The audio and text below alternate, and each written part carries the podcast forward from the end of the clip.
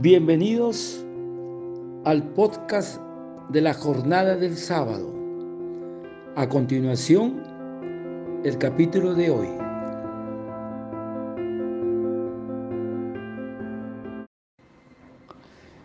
Ven Santo Espíritu. Y continuando con el Evangelio de la jornada del sábado, y cumpliendo el mandato del Señor de proclamar el reino de Dios, hoy meditaremos el Evangelio de San Lucas, del capítulo 5, del versículo del 1 al 11. La pesca milagrosa.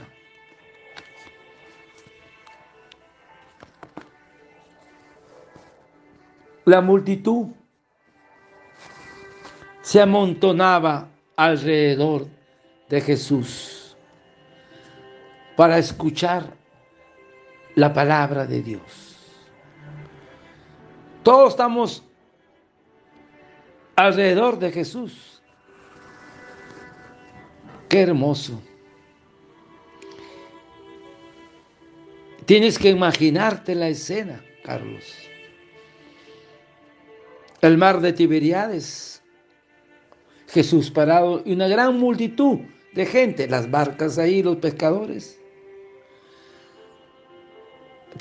cautivaba a sus oyentes. Las gentes habían notado que la palabra del Señor era fuerza, que robustecía su vida espiritual,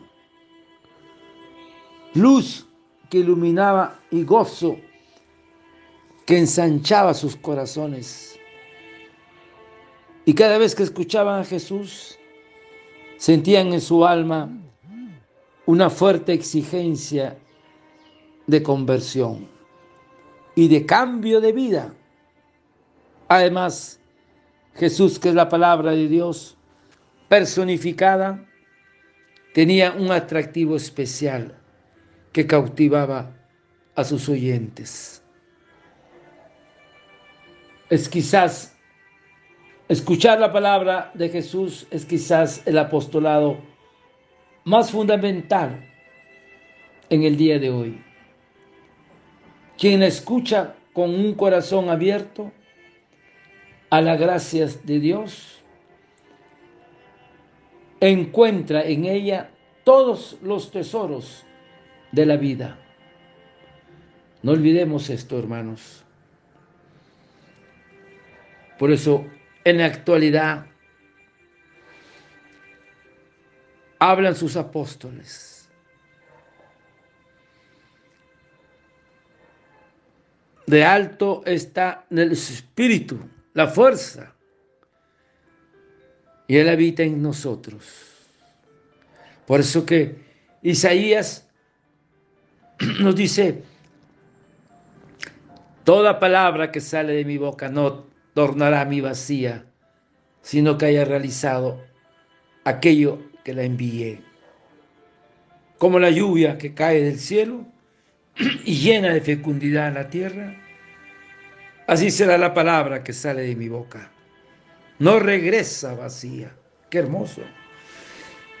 Tendríamos que imaginar aquella escena. Multitud de gente agolpándose para escuchar la palabra de Jesús. Y preguntémonos, ¿tenemos nosotros ese hambre de escuchar la palabra? La avidez de escuchar la palabra divina.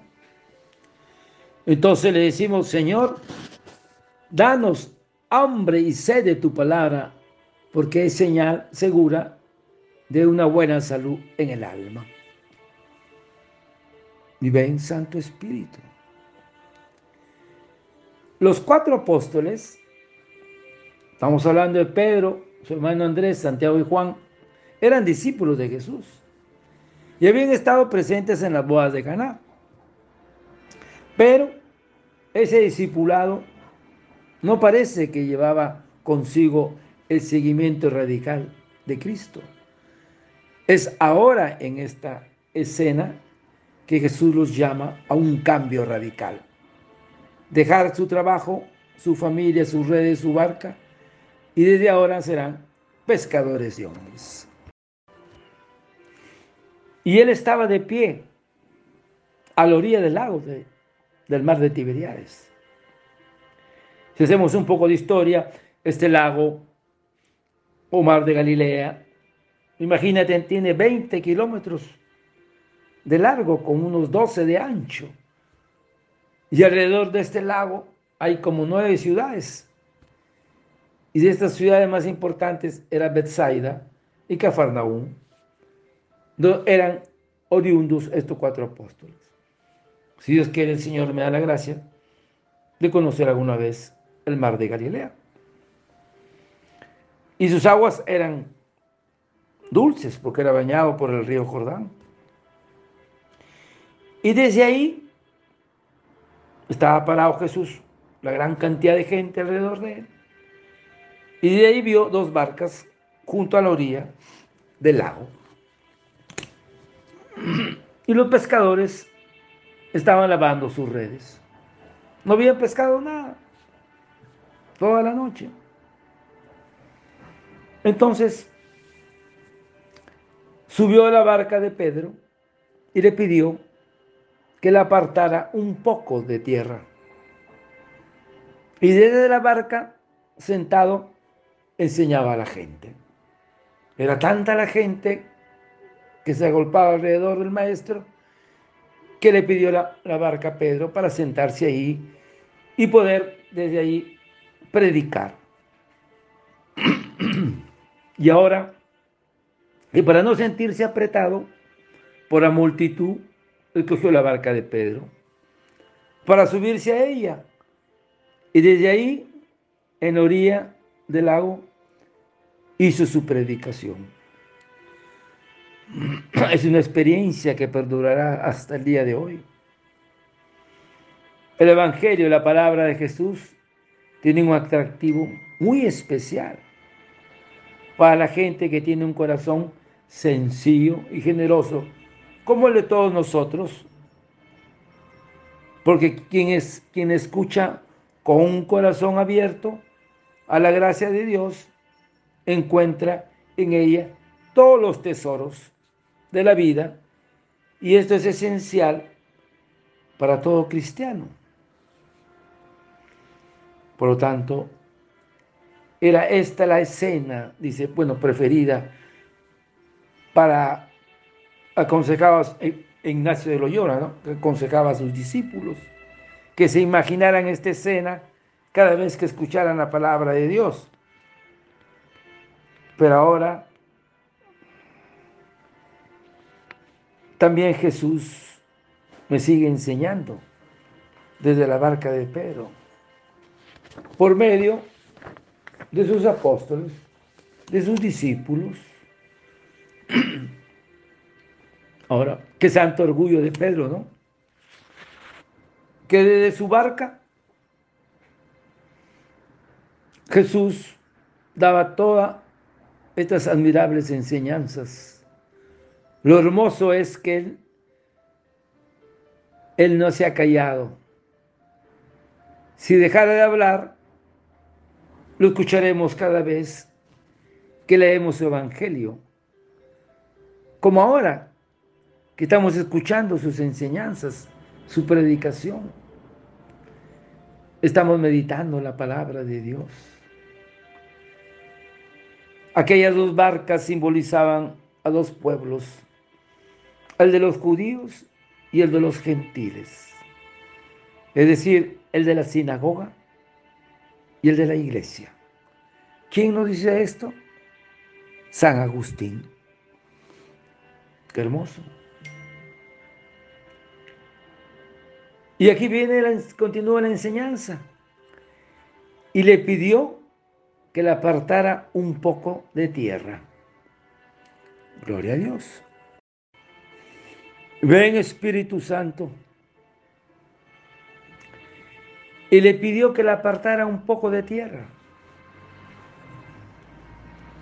Porque a veces para que el Señor logre hablar mejor a nuestra alma, hay que apartarse un poco de tierra. Hay que retirarse al silencio y separarse de lo mundano.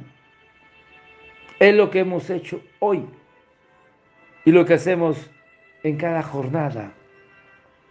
Retirarnos al silencio. Es necesario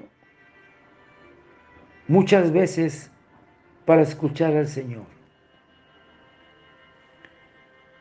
Jesús nos dice también a nosotros, aleja un poco tu barca de la tierra para que mis palabras puedan ser mejor escuchadas. Así es cuando tú te alejas, vas al Santísimo, al Sagrario, estás en el silencio. De esa manera, las palabras de Jesús puedan ser mejor escuchadas. Apartaos un poco de la tierra, porque tenéis que dedicaros a oír hablar del cielo, dice San Agustín. Apártate un poco de la tierra, porque tienes que escuchar la voz del cielo. San Agustín. Qué hermoso, hermanos. Y cuando terminó de hablar, dijo a Jesús, dijo a Simón, imagínate la escena, rema mar adentro y echen las redes. Aquí empieza la enseñanza. Rema mar adentro y echen las redes. Jesús eligió la barca de Pedro en lugar de la de Moisés. Es decir, despreció la sinagoga incrédula y eligió la iglesia creyente. Porque la iglesia es conducida hacia las aguas profundas, como para buscar los profundos misterios de los cielos. Por eso dice a Pedro, rema mar adentro, es decir, a la profundidad de la reflexión sobre la generación divina. Esto lo dice Máximo de Turín. Qué hermoso. Remar mar adentro y echar vuestras redes para la pesca. Quizás han terminado de limpiar las redes de las algas y del fango del lago. Pedro debió guardar, debió quedar sorprendido, como diciendo en su, en su interior, pero ¿qué puede saber ese profeta de labores tan materialistas como la de la pesca? ¿Qué puede saber? Seguramente siente deseos de responderle. Yo conozco este lago desde hace muchos años porque aquí he pasado mi vida pescando. Y sé por experiencia que dedicarnos ahora a lanzar las redes será una fatiga totalmente inútil. Ven Santo Espíritu. Y Jesús le dice a Pedro, rema mar adentro y echa las redes, vuestras redes, para la pesca. Pero Pedro, ¿qué tiene este profeta? Toda mi vida lo he pasado acá y no he pescado nada. Pero ahora, y será una, factura, una fatiga totalmente inútil, irá las redes. Además, el cansancio que es mayor cuando no se ha pescado nada. Y la hora inapropiada para la pesca.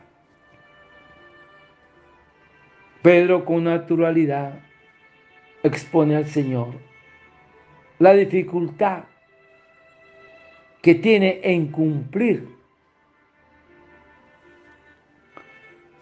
en la que Cristo le indica echar las redes para la pesca. Pedro manifiesta ya un conocimiento muy especial del Señor. Lo ha visto realizar milagros y sabe del poder divino de que está revestido. Pero la mirada de Jesús, el modo imperativo y a la vez amable de dar la orden, llevaría a Pedro cambiar el curso de nuevo. El único motivo de, echar, de echarse al agua con las barcas es Jesús. Y le dice Pedro, hemos estado fatigándonos durante toda la noche y nada hemos pescado. Pero no obstante, sobre tu palabra echaré las redes. Es decir, en tu nombre echaré las redes. En tu nombre. Inverbo autentuo sobre tu palabra, inverbo autentuo. La obediencia. Qué importante para quien quiere ser discípulo de Jesús. Es condición importante. Y esta es la gran razón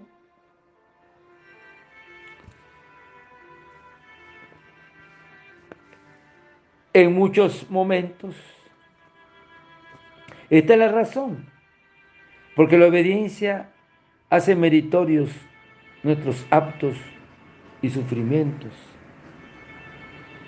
En muchos momentos, cuando hace su aparición, esa fatiga peculiar que origina en no ver frutos en la vida interior, personal o en el apostolado, en la predicación, cuando nos parece que todo ha sido un fracaso y encontramos motivos humanos para abandonar la barca, ¿se acuerdan la roca que les decía hace un instante? Debemos oír la voz de Jesús que nos dice, Duc in altum, rema mar adentro, duc in altum, rema mar adentro. Recomienza de nuevo, vuelve a empezar, pero esta vez es en el nombre de Jesús. Pedro sin Cristo era incapaz de ver nada, pero cuando la luz brilló, comenzó a ver con la fe, con profundidad, lo que antes no veía.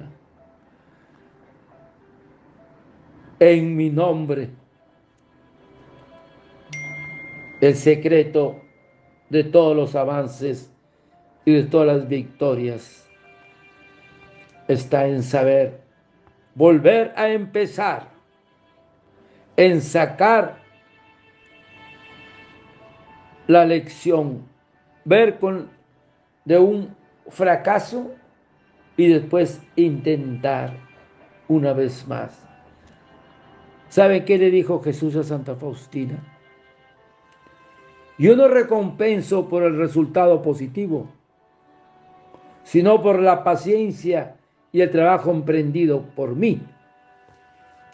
Te está pidiendo esa perseverancia. Duc in antum. Rema mar adentro y echar a redes. Y vuelve a empezar. Es el poder de la obediencia. Y aquí me detengo un momento. El secreto de todos los avances y de todas las victorias está en saber volver a empezar. Este pasaje del Evangelio está lleno de enseñanzas, porque por la noche, en ausencia de Cristo, la labor había sido estéril. Igual en la barca apostólica, sin contar con el Señor en la oscuridad más grande, dejándose llevar de la propia experiencia o esfuerzo demasiado humano. Te empeñas en andar solo, haciendo tu propia voluntad, guiado exclusivamente por tu propio juicio. Ya lo ves, el fruto de ello se llama infecundidad. Hijo, si no rindes tu juicio, si eres soberbio, si te dedicas a tu apostolado, tú solo trabajarás toda la noche. Toda tu vida será una noche y al final amanecerás con las redes vacías. Esta obediencia, hermanos, esta confianza en la palabra de Jesús fue la última preparación de Pedro para recibir su llamamiento definitivo. Es importante en el apostolado la obediencia. Por eso, el que quiera seguir los pasos del Maestro no puede limitar su obediencia. Él nos enseña a obedecer en lo fácil y en lo heroico, hasta la muerte de cruz. Obedeciendo nos lleva a querer identificar en toda nuestra voluntad con la voluntad de Dios, que se manifiesta a través de los padres, de los superiores, de nuestra dirección espiritual. Si permanecemos con Cristo, Él llena siempre nuestras redes. Junto a Él, incluso lo que parecía estéril y sin sentido se vuelve eficaz y fructífero. Por eso, hermanos, la obediencia hace meritoria nuestros actos y sufrimientos, de tal modo que inútiles que estos últimos pueden parecer, pueden llegar a ser muy fecundos, porque Él lo ha glorificado mediante la obediencia y el amor.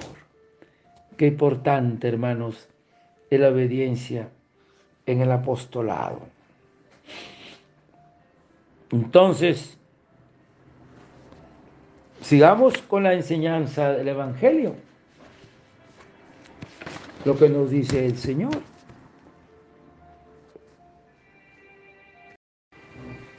Y ven Espíritu Santo, por eso, si alguna vez nos encontramos cansados y sin fuerzas para recomenzar, miraremos al Señor que nos acompaña en esta barca nuestra. Mi trabajo será en compañía de Jesús. Mi gran acierto será creer que Jesús va a mi lado buscando la pesca como ahora. Muchas veces nosotros esperamos que las circunstancias sean perfectas para empezar a actuar en el apostolado. Cuidado. Si así lo hacemos, nunca empezaremos sin, si esperamos tener una preparación intelectual perfecta, unos medios audiovisuales maravillosos, unos salones llenos, etcétera, nos vamos a quedar sin echar las redes. Qué importante esta enseñanza, hermanos, en el apostolado, en llevar la palabra. Nos está diciendo acá en esta enseñanza, si esperamos tener audiovisual, salones llenos, todo lo demás, nos vamos a quedar sin echar las redes. Si creemos que Jesús obra milagros, creamos en su poder y sabemos lo que son los milagros. Pedro se adentró en el lago con Jesús, en su barca, y pronto se dio cuenta que las redes se llenaban de peces. ¿Esto qué significa? Esta anuncio el misterio de los 72 discípulos, o sea, los otros, los laicos, puesto que los apóstoles son insuficientes para la pesca y la recolección. Esto dice San Efrén. Entonces las barcas, las barcas reventaban, tuvieron que llamar a otros para ayudar. Son los que ahora los laicos están reforzando, apoyando la prédica, llevando la palabra de Dios, como ahora en el nombre de Jesús. En, dejó, entonces hicieron señas a los compañeros que estaban en la otra barca para que vinieran y les ayudaran.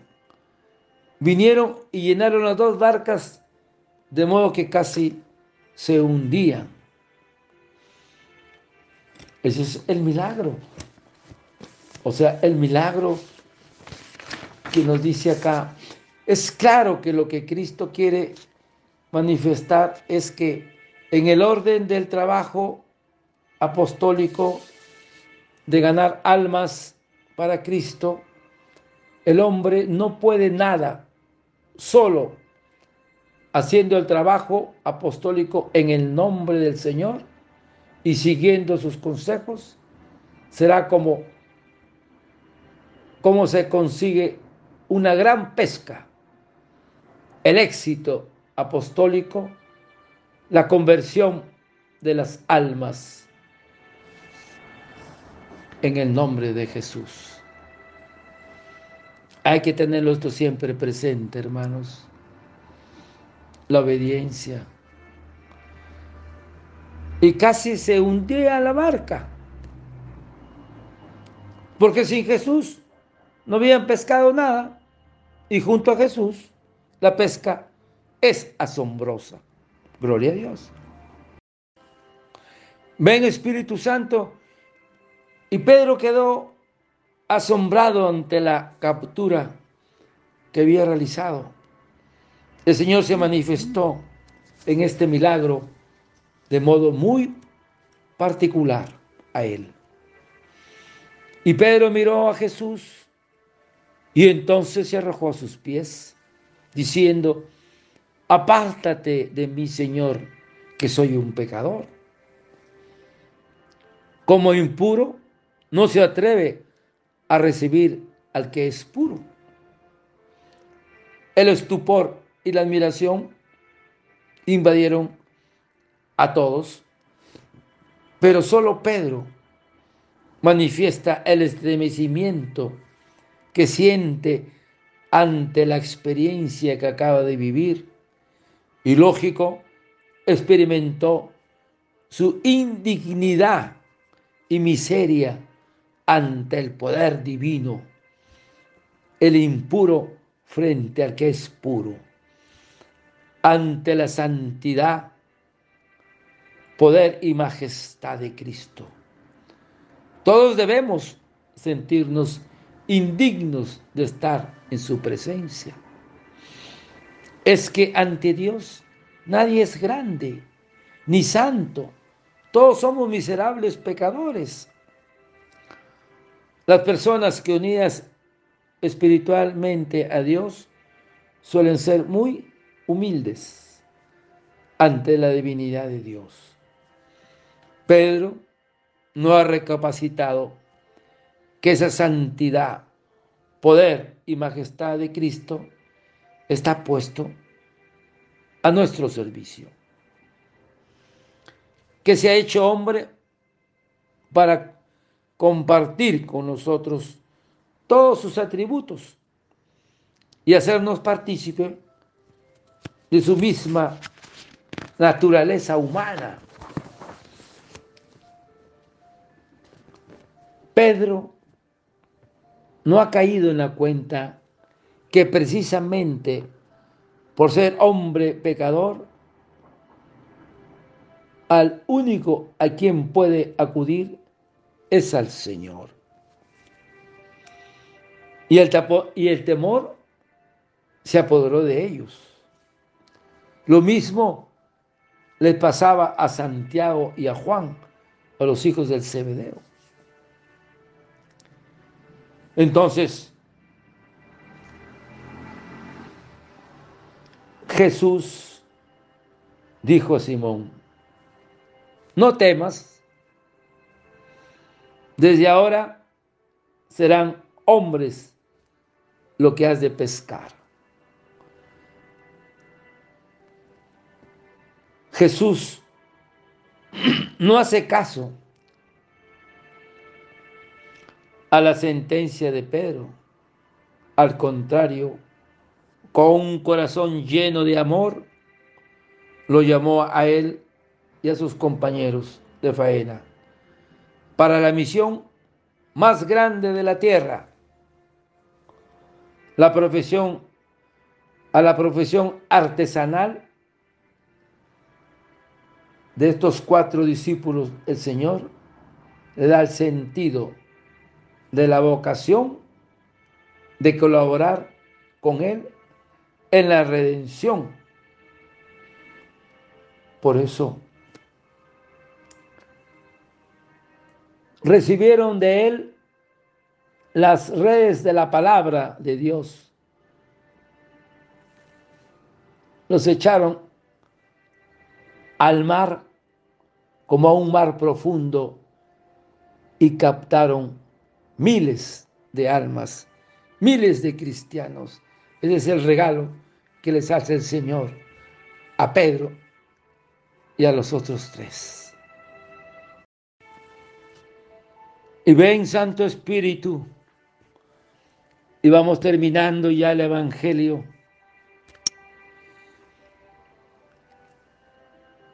Los haré pescadores de hombres. No temas dejar tu barca. Yo pondré en tus manos el timón de la iglesia. No te dé lástima dejar tu lago de Genezaret, porque desde ahora irás a pescar en el mar del universo. No temas dejar tus redes. Desde ahora colocaré en tus manos la red del Evangelio que tiene una eficacia formidable para recoger toda clase de pesos, de peces. Porque quien abandone algo por mí, recibirá cien veces más y la vida eterna. Eso es lo que el Señor le ofreció a Pedro. La vocación, colaborar con Cristo de todo aquel que se sienta apóstol de Cristo, ganar hombres para Cristo, ganar almas para la vida eterna.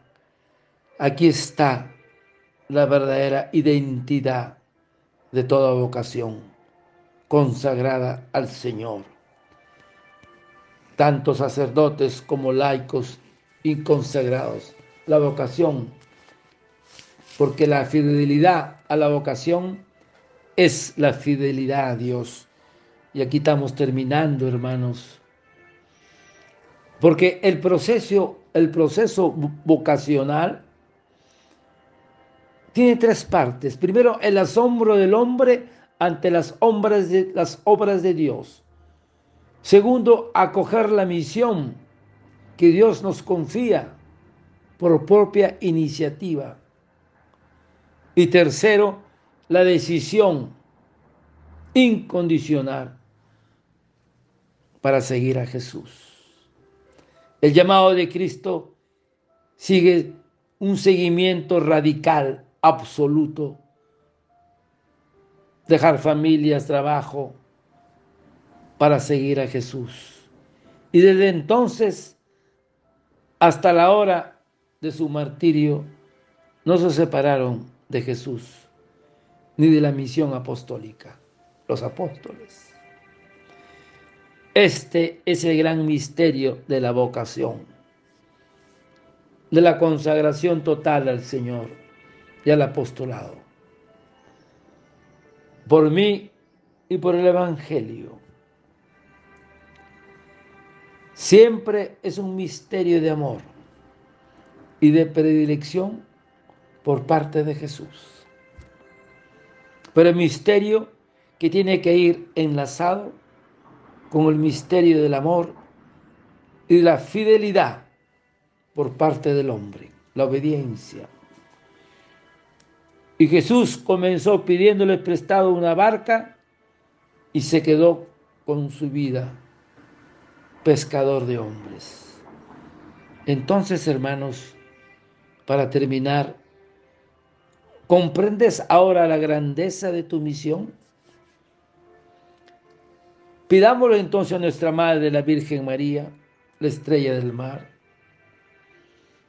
que nos enseñará a ser generosos con el Señor cuando nos pide prestado una barca y cuando quiere que le demos la vida entera, ninguna condición hemos puesto para seguirlo. Quien abandone algo por mí, recibirá cien veces más y la vida eterna. Y dejándolo todo, lo siguieron. ¿Y qué hemos dejado nosotros para seguir a Jesús? ¿Qué hemos dejado nosotros? Que el Espíritu Santo nos guíe y nos ilumine para seguir y aceptar la vocación de llevar la salvación a otros, de llevar la palabra a otros.